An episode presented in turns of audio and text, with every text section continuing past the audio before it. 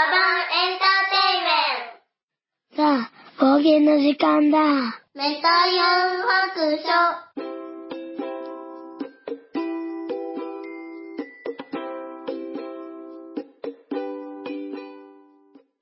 はい、出発。聞いてみる。噛んだ。聞いてみそらし、ユンユン白書を始めたいと思います。えっ、ー、と、今日は、えっ、ー、と、今から会社に向かいたいと思いま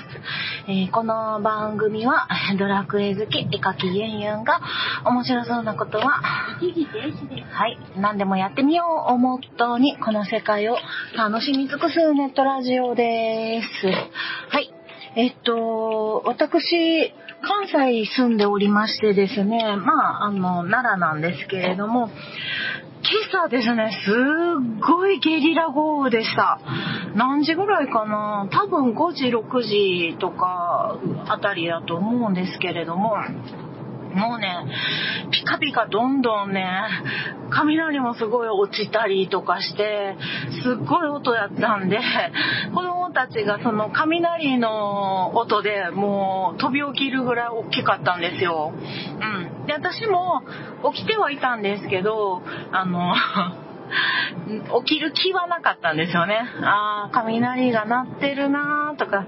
あめっちゃ光ってるなーとか 思いながら、まあ、うだうだ寝てたんですけれども、そしたら、ね、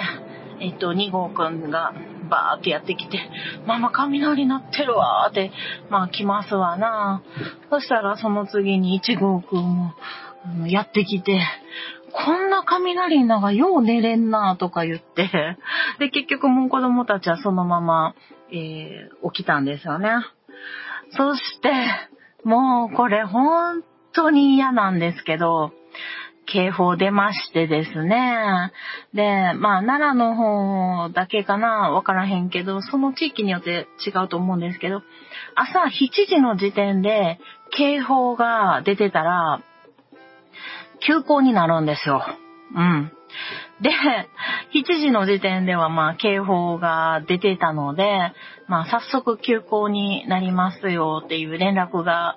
ね、学校の方からこう、今はもうアプリで来るんですよね、連絡網みたいな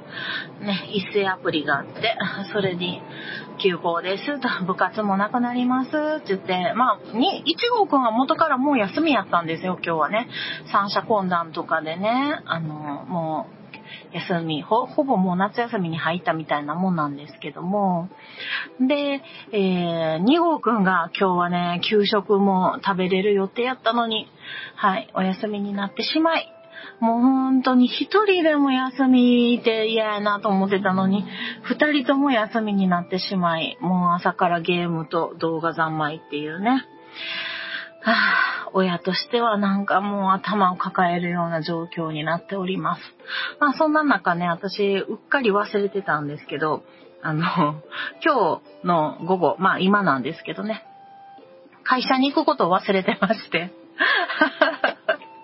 自分も休校かなと思って。あの、めったに会社に、あの、行かなくていいので、在宅ワークをしてるのでね、行かなくていいという頭でいたんですけど、まあ別に今日も、あの、来週にしますとかでも全然良かったんですけど、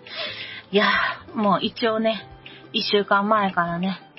この日の午後に、あの、会社にいてるので、もし来てくれるんやったら、いいなみたいな話をされてたんで、社員さんに。そう、ちょっとね、会社に行って、いろいろ作業をしていきたいと思います。はい。まあね、一応、お金いただいてるんで、頑張っていきたいと思います。ちょっとね、最近会社の方が、あの、引っ越しをしまして、まあ、あのそんな大した移動じゃないんですけど、まあ、何キロ圏内の話なんですけど、こう新しい方の駐車場がどこにあるかわからなくって、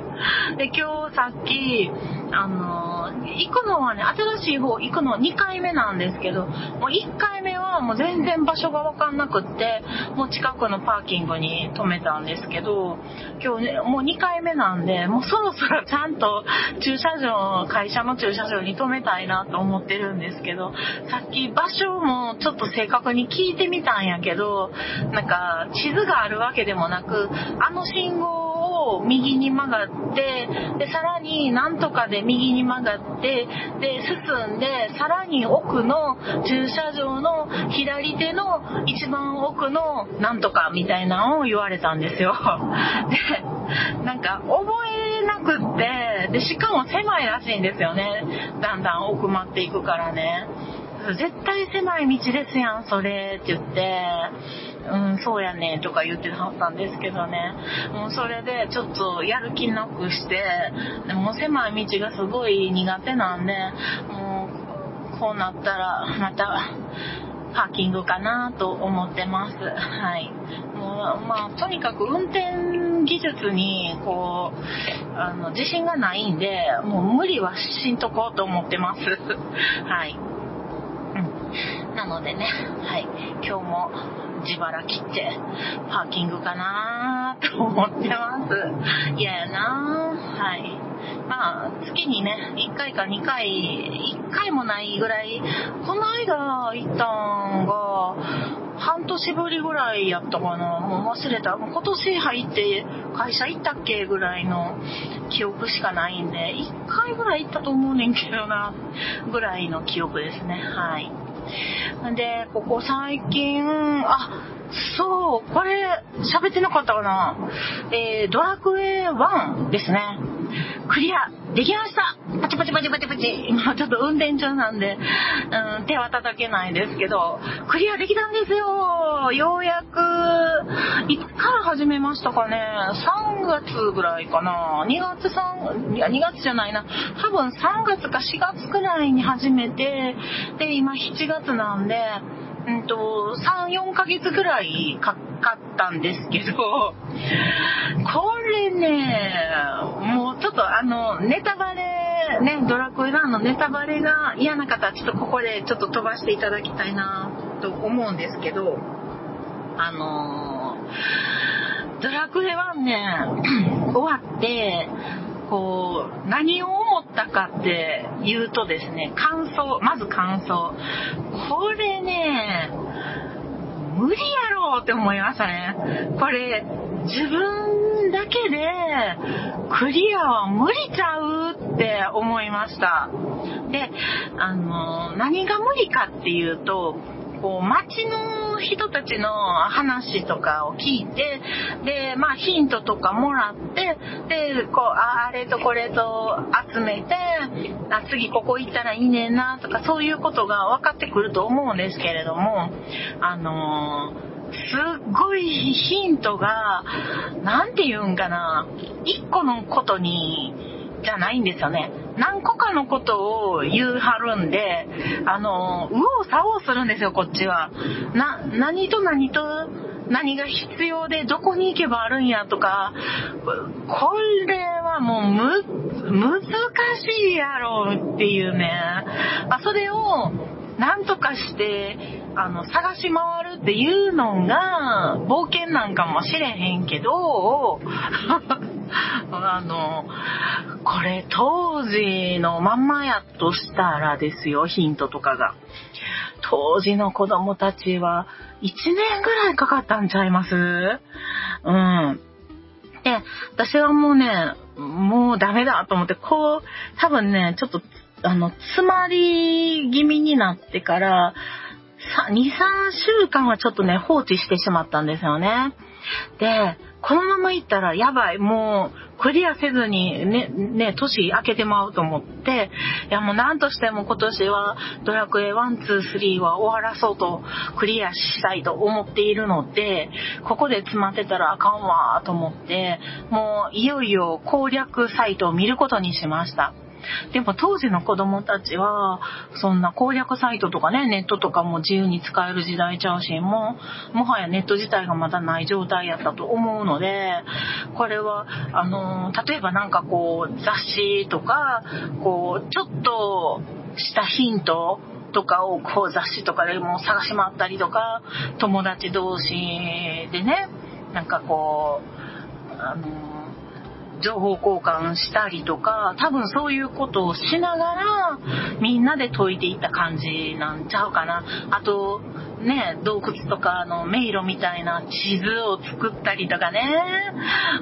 うん、してんちゃうかなって思いました。なんか結構こう、発売当初の、あの、なんか、雰囲気を想像しながら、ちょっとプレイしたりなんかしてましたね。はい。で、トータルで言えば多分ものすごく短いんですよ。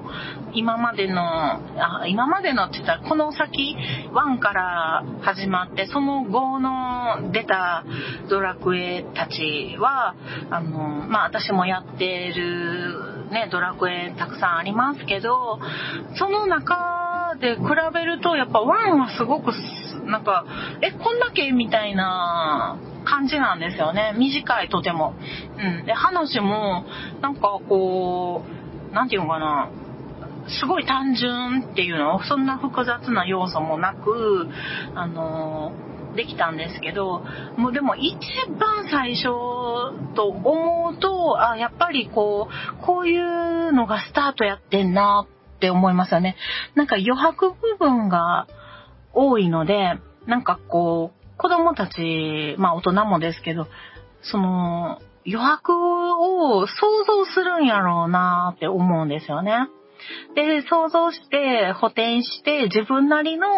ストーリーを、こう、想像してみたりとか、例えば勇者の顔とか性格とか、あの、ローラ姫の声とか顔とかね。うん。そういうのとか想像したり、こういう時はどういう気持ちやったんやろうなとかね、うん、思ったり、なんか、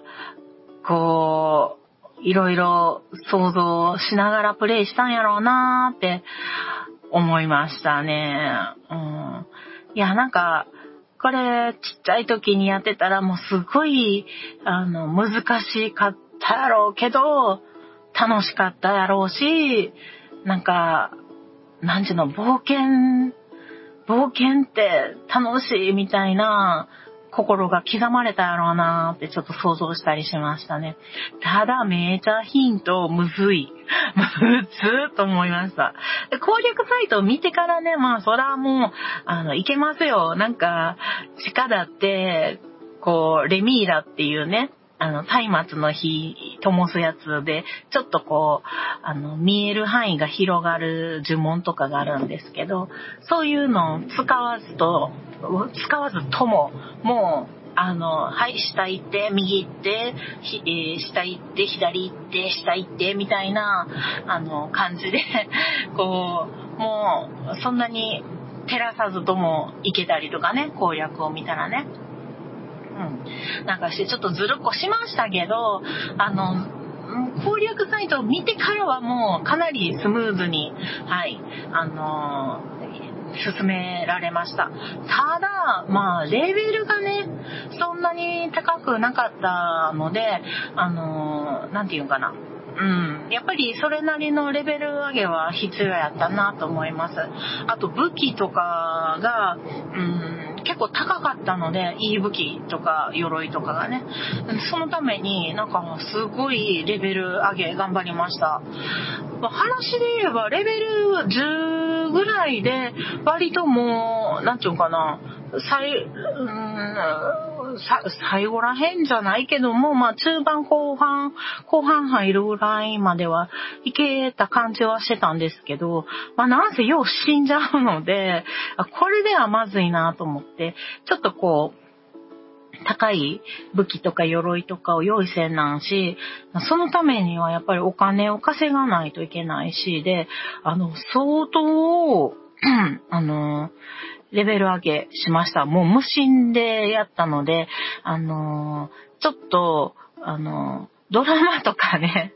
なんか、テレビとか見ながら手元だけレベル上げするっていう悪いこう、悪い作戦に出て、あの、飽きないようにしてました。だからね、それで黙々とレベル上げをした一日とかもあったので、えー、最終的にはね、レベル22でクリアしたと思います。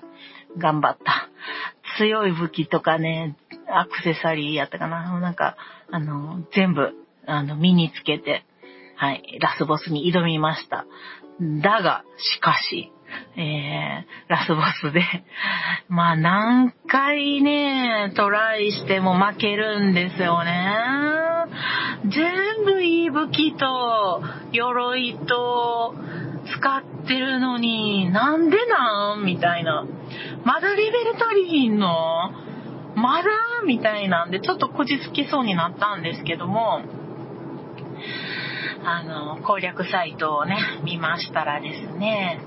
なんと、大切なロトの鎧を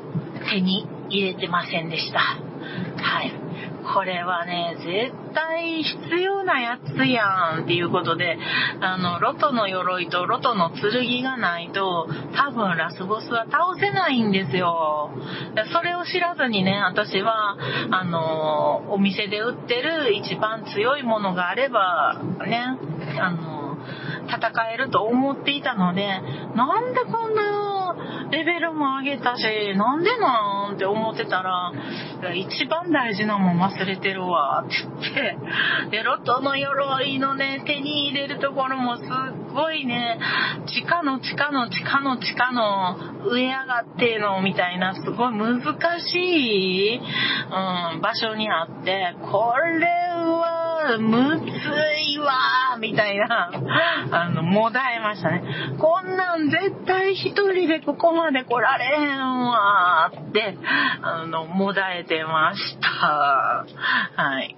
まあそんな、こんなでね、えっ、ー、と、何回目かの、あ、でもロトの鎧を手に入れてからは、もう、なんと、1回で倒せたと思います。うん。まあ、そこまではね、何回も倒してはダメだったんですけども、倒してはいいひんか。うん。あの、鎧、ロトのね、勇者の伝統的な鎧と剣で、あの、一発でいけましたね。もう、ヒヤヒヤしましたけどね、うんと、竜王ですね、最初のボス、最初のボスっていうか、ワンのボスはね、あまあ、竜王っていうことはもう分かってたんですけれども、はい。ああ、こいつか。世界の半分をくれてやるんか。どうしよう、うんって言ってみようかな、みたいな。えっとね、一回目は、あ、一回目は、はいって言ったんやったかな。え、ち、ほんで、二回目に、あの、いいえってしたんかな。なんか、ちょっと、あの、聞き直してきた時に、やっぱりなんか、もらっちゃいますみたいになったら、ここまでの努力が無駄になったら嫌やなと思って、やっぱり、いい家かなんかにして、やっぱりいらんわ、みたいなのになったん、な、したんですよ。うん。なんか、ね、その後、もう一回やり直せるんやったらいいけど、なんかそのままエンディングに入って倒さずになんか世界が滅びてしまったら嫌やなと思って、うん、ちょっとビビってしまいました。はい。はい。ということでね、ドラクエ1無事に終了いたしましたので、えー、次、えー、2に入りたいと思いますですが、まだね、ドラクエ11が終わってないんですね、これまた。うん。そして、11の前に、えっ、ー、と、ドラクエ10の、こう、魔界編最終章っていうのが、あの、バージョンアップでね、入ってきておりますので、まずは、うん、11。終わらしたいと思います。11もだいぶね、もう後半来てると思うんですよね、私。うん。なので、11の後半やと思われるので、それ終わらしてからドラクエ10の魔界編。多分それはすぐにね、いけるんちゃうかな。まあでも強そうではありますけど、うん。して、そして、うーん、そして、2に入りたいなと思っております。あ、行かしてください。信号が、信号が、よいしょ。おおすごい。よいしょ。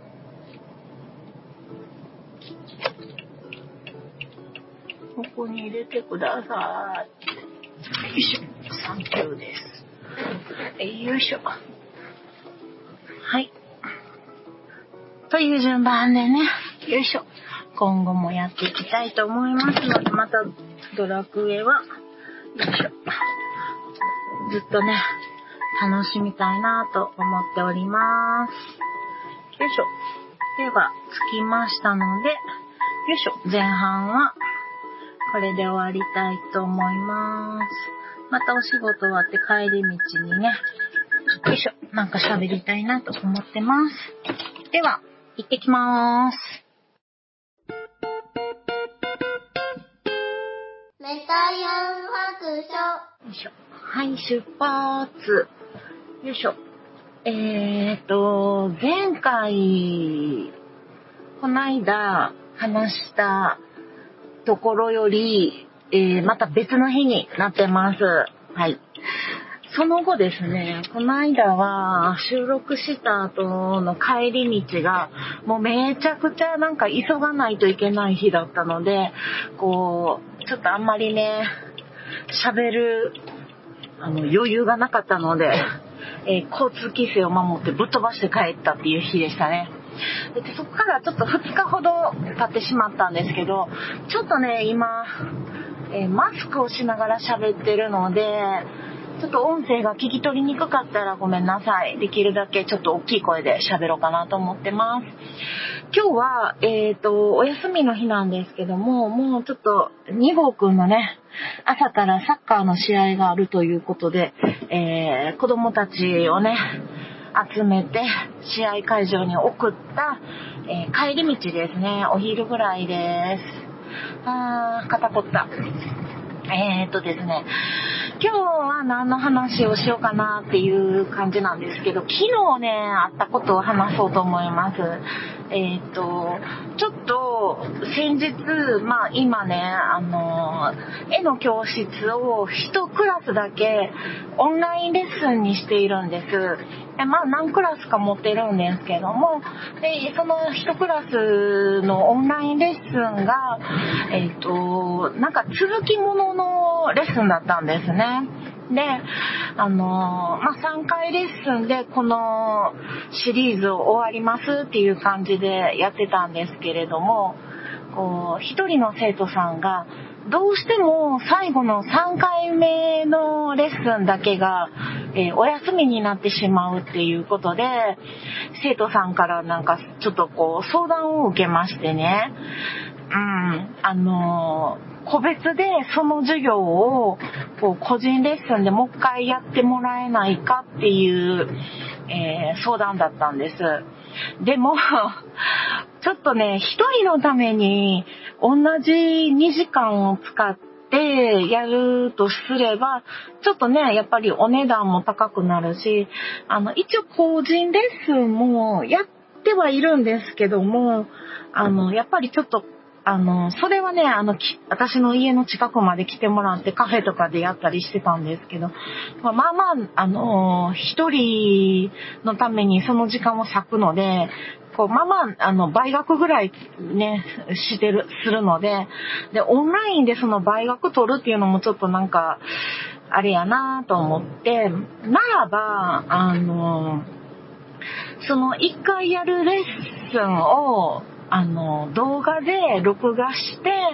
で、それを、まあ、あの、できるだけまあ編集はしないで、そのまんま授業を受けているつもりで、まあ、その動画を、あの、と、まあ、あと、プリントがあるんですけども、プリントも私が作ってる、えープリントなんですけど、そのプリントのダウンロードができるようにっていうのとで、セットで、まあ、いつものレッスンの値段にしましょうかっていう、あの、お話になったんですね。えっ、と、オンラインレッスンっていうのは、と私のやり方では、えー、iPad の方で Zoom に入って、で、えっ、と、私の顔を映して、あとはあの、生徒さんたちが見れるようにね、え iPad を正面に置きます。そして、と、携帯の方でもう一つ Zoom のアカウントを作ってでそちらの方で手元を映すようにしてます私のねそしたら生徒さんには私の顔も見れるし、えっと、手元も映してる状態ですね。で、あの、ズームで、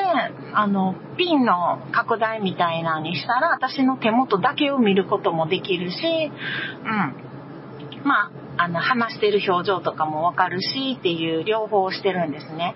で、その iPad と携帯を両方を近くに置いてるので、あの、携帯の方は上にクリップで挟んでるんですけど、あの、音が反響するんですよね。で、その、音がワンワンワンってなるので、えっと、iPad の方では音を消してるんですよ。あの、オーディオなしにしてて、で、携帯の方から声が出るようになってるんですね。うん。そしたら、えっ、と、動画を録画するのに、えっと、iPad の画面収録っていうのがあるので、その機能を使おうと思ったんですけど、それを使うと音声が入らないんですよね。うん。なので、もう困ったなって、これ、いろんな方法を試したんですけど、あのー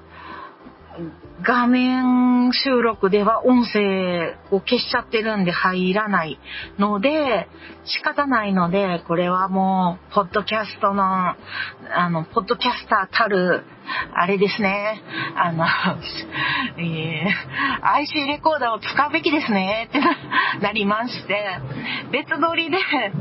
あの、携帯から出てくる音声と私の喋ってる声が取れるように IC レコーダーも、えー、用意しました。さらに iPad の画面収録だけではちょっと不安やなって思ったんで別でさらに動画が撮れるようにもう一台、えーとちっちゃいデジカメ、昔使ってても今画面が、あの、壊れて半分ぐらい見えなくなってるデジカメがあるんですけども、えー、サイバーショットっていうやつやったかな、昔の。で、その ちっちゃいデジカメの動画機能を使って、で、それも上からクリップで、挟んで、私の手元が見れるように、えー、して、そっちの方でも、えー、動画録画をしました。もうね、保険には保険をでね、大変でしたね。もう動画収録って、YouTuber ってみんなどうやってんねやろうと思って、もうでも私ができるね、最大限の保険をかけて、もうなんせ機械音痴なんで、もういろいろ考えて、もう年には年をみたいな感じでやったんですよ。そしたら結果的には、なんと、えー、全部取れてるんですけど、なんと、えー、取れてる部分が、あの、途切れ途切れ。あの、前半は、あの、えっと、携帯、あ、じゃじゃデジカメで撮れてたんやけども、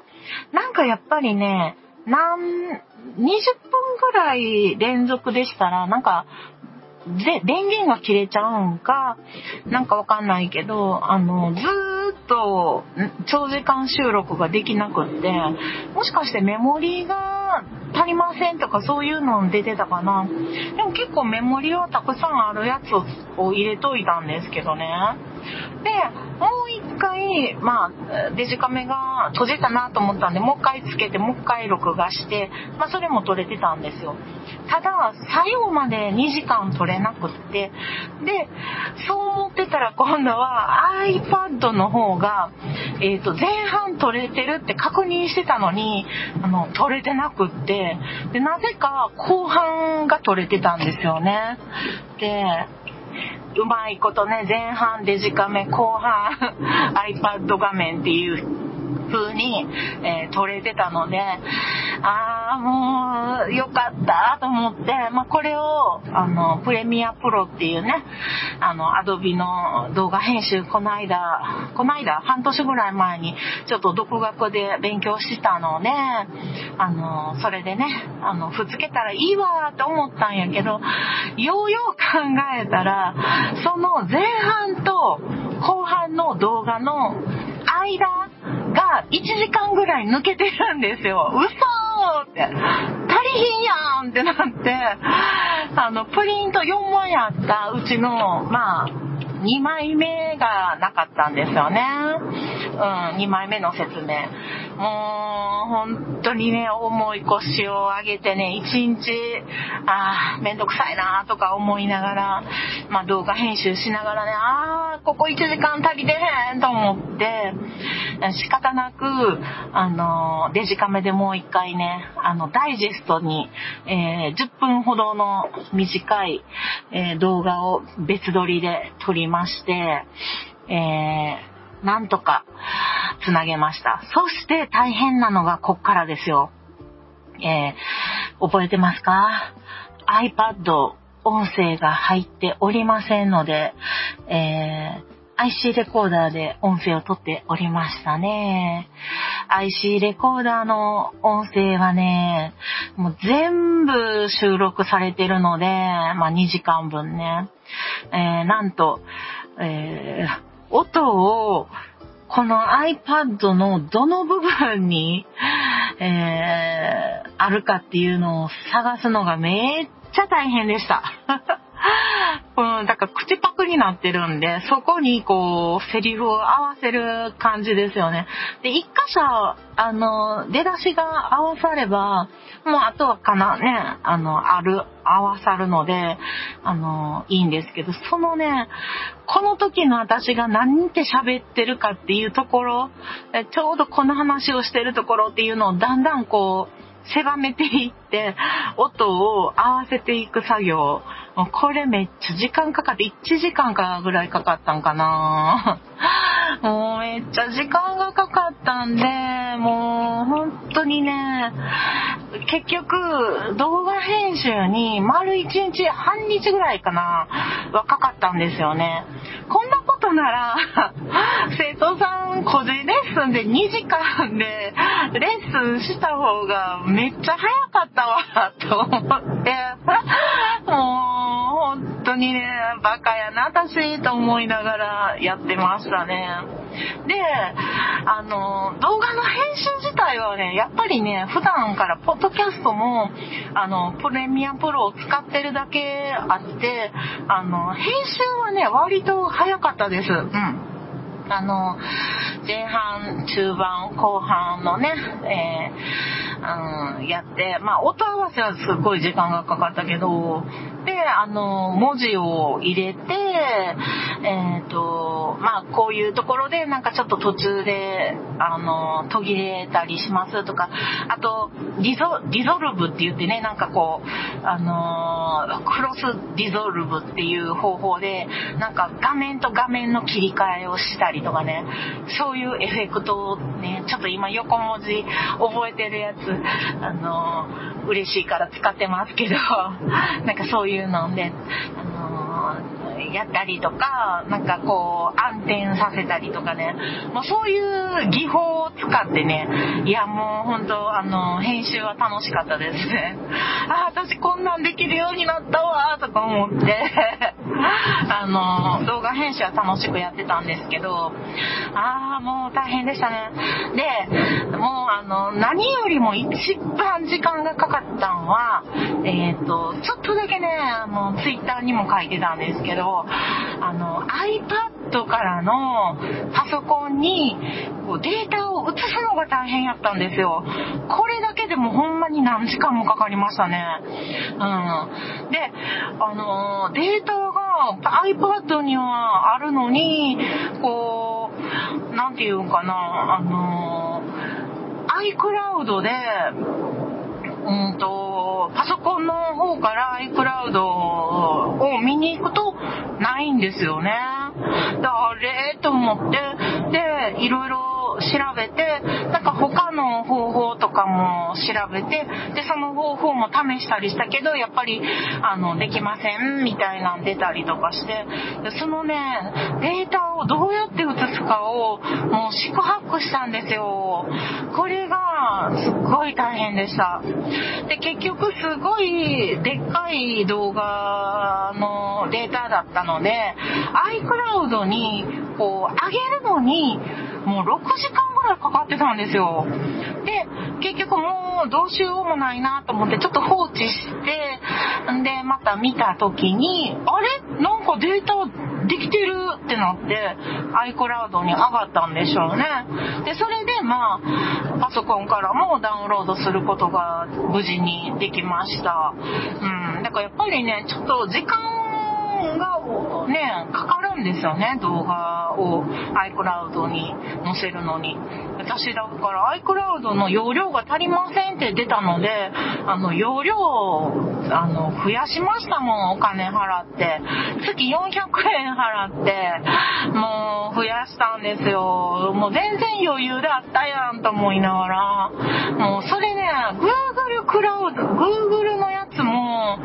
えっ、と、増やしたんですよ、この間。また、騙さ、騙されてへんけど、自分が勝手に騙されに行ってしまって、もうなんかね、もう、しょっちゅうなんか容量足りませんに騙されて、騙されてへんけど、すぐになんか、容量アップするのに課金をしてしまうんですよね。もうなんか多分、まだね、そういうのにまた引っかかるタイプなんやろうなと思うんですけど。けどで、また今度解約もできひんでね、ずっと払い続けてるやつが何個もあるような気しますけど、うん、特に まあ言わんとこ、あれもこれもやし。いやー、ほんまにね、大変でした。まあなんとかかんとか、あのー、iCloud の方からね、ダウンロードすることもできて、編集もできるようになったんですけど、いや、生徒さんがね、なんか、動画で欲しいって言ってくれへんかったら、もう私もここまで、こう、思い腰上げることもなかったし、なんかすごいいい勉強になったなって思いました。はい。ああ、大変やったわ。思い返せばね、なんか生徒さんの要望にこう答えてきて、私のスキルが上がるっていうことが、あのー、まあまあ過去にもあって、あのー、オンラインレッスンを始める時も、あの、生徒さんが言い出すまではやる気になってなかったんですよね。去年のコロナの時に、ちょっとやろうかなと思ったんやけど、いやー、ちょっと生徒さんがついてこれへんやろ、ズームとか、まあそんなんできひんやろなーって思ってたんやけど、まあある生徒さんがすごく、こう、あの、頑張ってくれて、みんな説得したりとかしてくれて、あの、やり始めたし、そのもっと前やったら、まあ、十何年前とかやったら、あの自宅レッスンとかね、私その当時はカルチャーとかで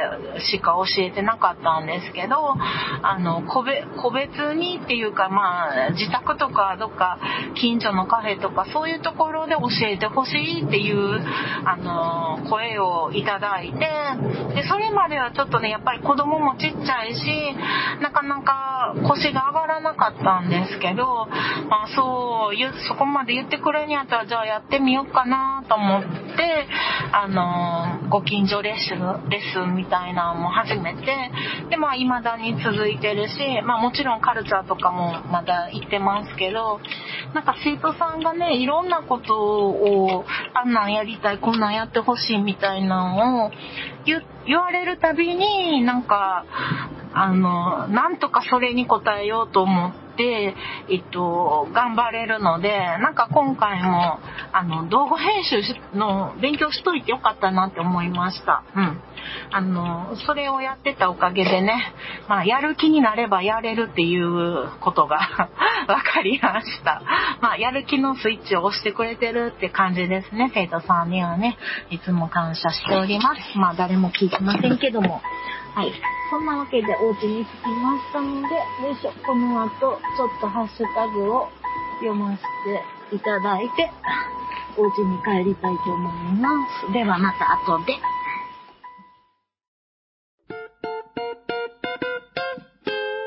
メタヤン白書はい、ではここからハッシュタグを読ませてもらいます。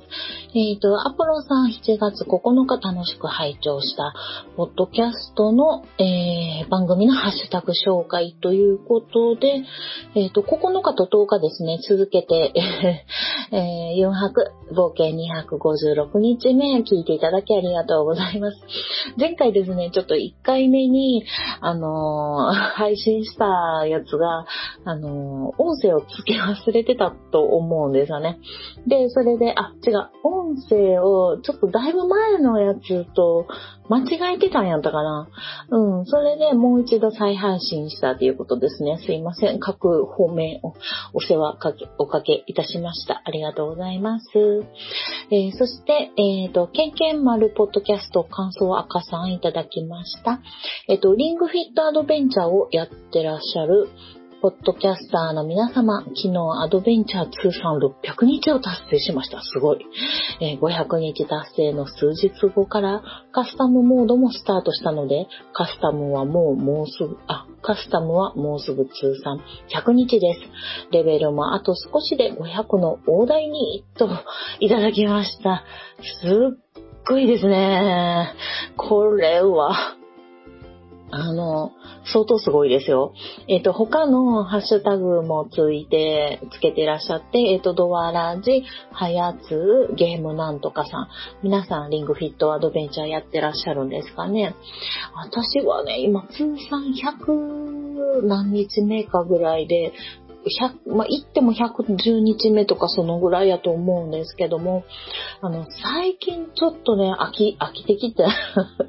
飽きてきて、あの、ちょっとね、一週間に一回程度に減ってはいるんですけど、まあ一応まだ続けて頑張ってます。うん。うん、せやけども、レベルは250ちょいぐらいやったかなーっていう感じやったんですけど、もうそれの倍ですからね、レベル。すごいですよね、500の大台。うん、アドベンチャー600日日目ですっていうね、画像もつけていただいております。そして、1973年生まれの世界ランキングをチェック。えー、どれか一つでいいので1位になりたいのです、と、えー、画像もつけてますけども、こんなんできるんですね。私、多分ネットにつけてないんで、あの、つけてるっていうの、ランキングとか参加多分してないと思うんで、私のは出えへんのかな、こんな。えー、ケンケン丸さんはね、総活動時間は、えー、1973年生まれの中では4841人中39位。そして、スクワットも1973年生まれのプレイヤーの中で9位。9位。すごい。あ、ワイドスクワットも7600回。えー、9位。すごい。そして上半身ひねり8146回すごい。8位。っていうことは上半身ひねりが、えー、2493人中8位で、あの、かなりの、えー、高得点？高順位？ですよね。あともう上に7人しか今、いませんもんね。すごい。まあでもこれ、いけるんちゃいます？今なら。なんかこの、8人との戦いみたいな感じで い、いけんちゃいますかね。うん、頑張ってください。体壊さないようにしてくださいね。はい。そして、次が、えー、鬼おろしさんからいただきました。今年のカッコ、えー、来年のカレンダーはリスナー参加型だそうですよ。いいな、いいな。赤べこさんなら家にいるんやけどなぁといただきました。ありがとうございます。あの、そうそう。今回ね、えっ、ー、と、募集してますカレンダー企画、前回の配信ですね。えっ、ー、と、冒険256日目のカレンダー企画発動というね、あのタイトルのものなんですけれども、えっ、ー、と、もう一度お話ししますと、毎年ね、カレンダーを年末にこう無料配布させていただいてるんですけども、今年はなんかあの、どういうこう、モチーフにしようかなって考えた時に、あの、うんポッドキャストね、聞いてくださってる皆さんと一緒になんかできひんかなと思って、なんかこう、飼ってるペットとかね、あの、ご近所さんの動物とかね、写真を撮って、あの、絵に描いても構わないよっていう、えー、ワンちゃん、猫ちゃん、動物たちを募集して、うんと、カレンダーに書かせていただこうと思ってるんです。えっ、ー、と、募集は8月31日までなんですけども、これがね、失敗やったかなってちょっと 不安になってきてます。今、応募者が1件です。寂しい。あのー、こうなると、その、そのね、応募していただいた一匹の、えー、動物と、うちの、えー、のんちゃんと、えー、あとは8月末まで待って、えー、えっと、来なかったら、9月に入ったら、私、あの、動物園に行ってまいります。動物園に行って動物いっぱい描いてきますんで。そうならないように ぜひね、動物の写真をね、送っていただけたらいいなと思います。DM でも、えっ、ー、と、Gmail の方でも、どちらでも結構です。えっ、ー、と、ペットのね、お名前も教えてもらえると嬉しいです。赤ぶ彦さんもね、動物かな 赤べこさんも、あの、ダメ元で ダメ元でうちのペットですって名前つけて送ってもらったらもう、あの、今なら通るんちゃうかなって思うんですけどね。はい。ありがとうございました。えー、そして、巻貝さんからもいただきました。えー、400、4泊256、えー、ドラマは見ないけれど、ギタリストにまつわる映画のヒロインがその方でした。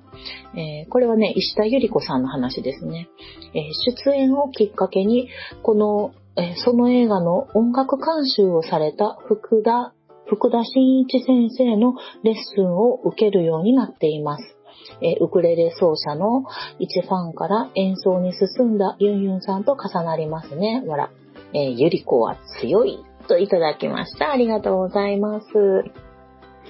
ギタリストにまつわる石田ゆり子さんの映画って何やろちょっと調べてみましょうか。えっと。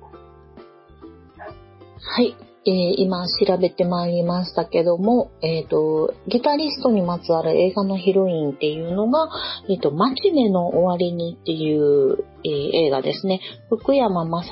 と石田ゆり子さんが、えっ、と、共演したやつですね。なんかこの映画あるのは知ってるけども、うんと、見たことがないんですね。いつか見たいなとは思っているんですけれども、なんかこう、パリとかニューヨークとかね、外国が舞台っていうのはなんとなく知ってますけれども、ギタリストのお話やったんですね。えー、で、その後にギターを、えー、石田ゆり子さんが習い始めたって感じなんですかね。まあ私も、あのー、私はどっちやったかなまあその、えっと、ウクレレ奏者の人に出会う前に、もう、えっと、ウクレレは始めてて、で、だいぶ前からね、やりたいなと思ってたんですよ。二十歳前半ぐらいから。うん。で、なんやかんや、こう、周りにね、えっと、あれはギタリストじゃなくて、べ、えっと、ベーシストの、えっ、ー、と、友達がいてて、で、その人にもなんか楽譜をもらったりとかしてたんやけど、なんかどう練習していいかわからへんくって、うん。で、なんか結婚式に出た時の、なんかこう、えっ、ー、と、なんか景品とかでおもちゃみたいなウクレレもらったり、なんか、なんかこう、やりたいな、やりたいなっていうので、徐々に近づいてはいたんですけど、なかなかやることがなくって、うん。で、とうとう、あの、私のね、生徒さんが、ちょっとウクレレできる、習ってたっていうので、なんか、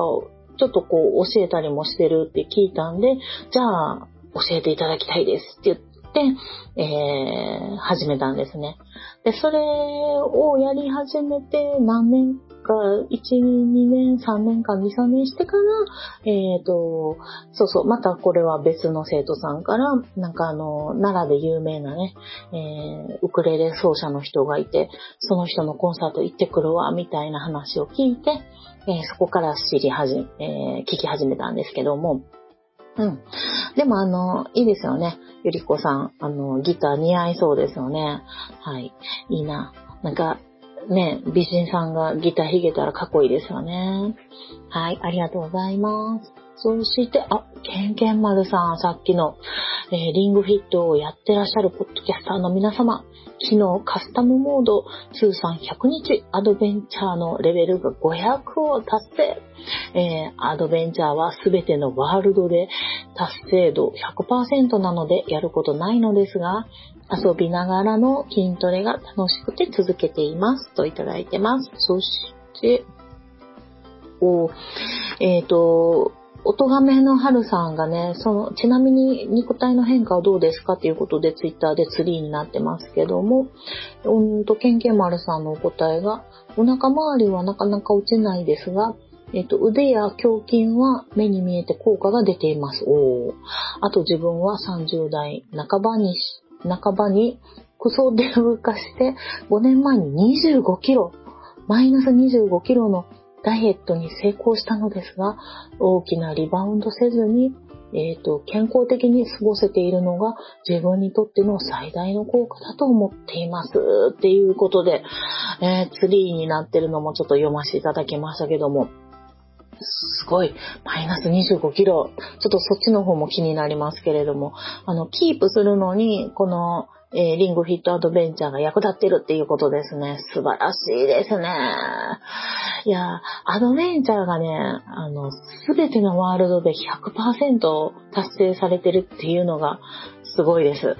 私ね、ほんと100%にしたいんですけど、あの、ちょっとね、違うワールドに戻ったりとかして、や、あの、100%にしようと思ってやるんですけど、これね、なかなか難しい。なんかね、ちょっとこう、あの、ルールというか縛りがあるんですよ。なんかこの、このモード、え、例えばこの腕の運動だけでこのワールドのここをクリアしろとか、しなさいとかね。なんかいろんなパターンがあって、あの、爆弾にぶつからないように全部のコインを取って取ってこいとかね。うん、あとはどんなんがある？うん、なんか、あの、とりあえず、あの、爆弾にぶつかってもいいけど、あの、すべてのコインを時間内にと取りなさいとかね。なんかね、あの、どうしてもできひんやつとかがあってね、めっちゃくちゃ難しいんですよ。でも、なんか逃げる方法ないんですね。他にそれを、こう、達成する方法ないんで、絶対そのルールで、あの、やらないと、あの、クリアにはならないんですよね。もう、あの、めちゃくちゃ苦手なアクションゲームのリアルアクションゲームみたいな感じで、いや、私多分ね、全ワールド100%はもう、ちょっと若干諦めてきてます。だってすごい、もうほんま、あの、何十回って挑戦してもね、リアルマリオができひんみたいな感じですよ。何回やってもできひんっていうね。うん、一番ね、今までで頑張ってどうしてもできひんかったんは、なんかこう腰のあたりに、えー、あ、お腹か。お腹にそのリングを押し付けてこう、ぐっと押し込んで、で、その体勢で、まあ、膝をちょっと曲げてね。で、あの、前から来るロボットの列を、こう、あの、こう左右にブンブンって振って、あの、倒していくっていうゲームが、ミニゲームがあるんですけど、そいつのね、こう、端っこに並んでるロボットの端っこのやつが、あの、盾を持ってるんですね。その盾にぶつけたらダメなんですよ。一回でも。でも、どうしてもね、ぶつけちゃうんですよね。しかもその盾、ずっと持ってるんじゃなくて、あの、反対側の盾に、こう、反対側にいるロボットが、あの、盾を持ち出したり、あの、今まで持ってたやつが直したりとかするんで、動くんですよね、その盾の位置が。で、そうしたら、右、右からブンってやろうと思ったら、瞬間に、あの、盾が、あの、出てきたりとかして、こうぶつかっちゃうんですよ。うん、それがね、ほんまにね、読めへんくって、予測ができへんくって、もうね、時間も足りへんしね。すごい苦手なゲームで、もうちょっとすごいストレス溜まるからもうやめやっつってそのゲームはやめましたけどね。うん。いやー、まあ、そういうね、あのー、ものを全部クリアされたということで、本当に尊敬してます。すごいと思います。えー、レベル500ね、い、あのー、入っておめでとうございます。はい。ということで、ユンハクのハッシュタグこのようにね、えっと、ツイッターの方で、ハッシュタグユンハク、ユンはひらがな、えっと、ハクは白というね、うんと、ハッシュタグ使っていただけると、こうやって番組内で読ませていただきますので、あの、よかったら番組の感想など、あの、お寄せください。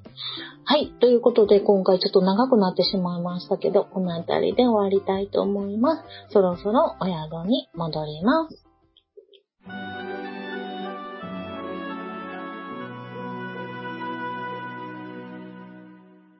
この番組ではお便りを募集しております。ツイッターのハッシュタグで、ユンハク、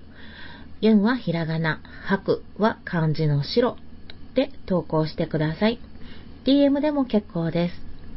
番組内で読ませていただくことがありますので、ペンネームを忘れずに書いてください。ユンユン白書のブログの方に、ツイッターのアカウントやメールのアドレスなどを書いております。ユンユン白書で検索してみてください。